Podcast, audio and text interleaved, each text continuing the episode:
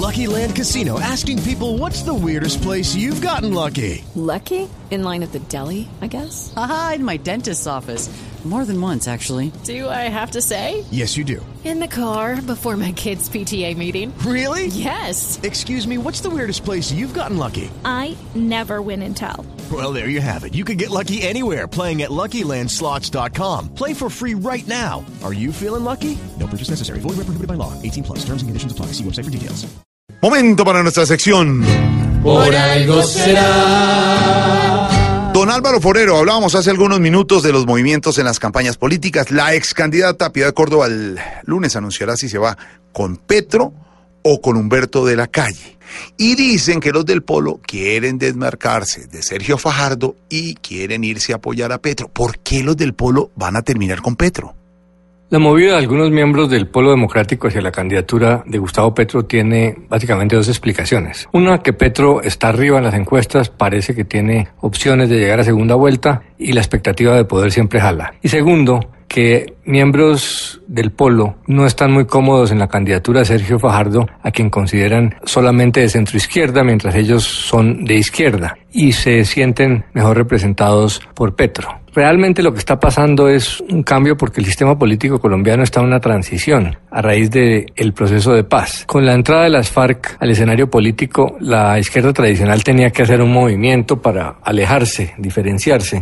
Y el senador Jorge Enrique Robledo, jefe del Polo, lo que hizo fue irse un poco hacia el centro al hacer la coalición con Fajardo y Claudia López, sin saber que Petro iba a surgir de esa manera. Pero eso es normal. De hecho, en la, en la derecha ya había pasado un fenómeno igual. El Partido Conservador, que durante décadas tenía los votos de derecha, hoy en día está siendo succionado por el centro democrático. En ambos lados, fenómenos populistas de izquierda y de derecha tienen éxito en el electorado y terminan jalando a los partidos tradicionales. De hecho, en Estados Unidos sucedió lo mismo con Donald Trump, aunque no se fue por fuera del partido, sino al interior del Partido Republicano, y golpeó a los sectores tradicionales y terminó succionándolos y apoderándose del partido, porque con su populismo logró imponerse. La pregunta es qué va a pasar hacia adelante, si realmente esto es un cambio estructural de la izquierda o no. Si Petro ganara la presidencia, pues obviamente se consolidaría como el dueño de la izquierda colombiana,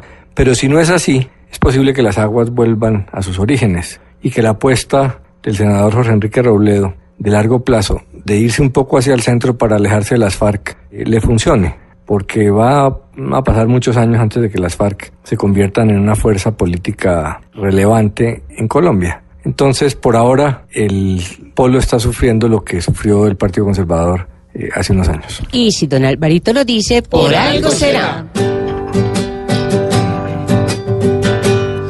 Lo que pasa es que ya ven a Petro con gran votación como buena opción. Y después de brindarle el apoyo para la elección, tendrán su porción.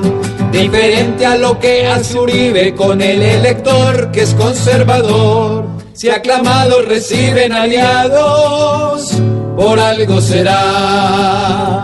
Por algo será.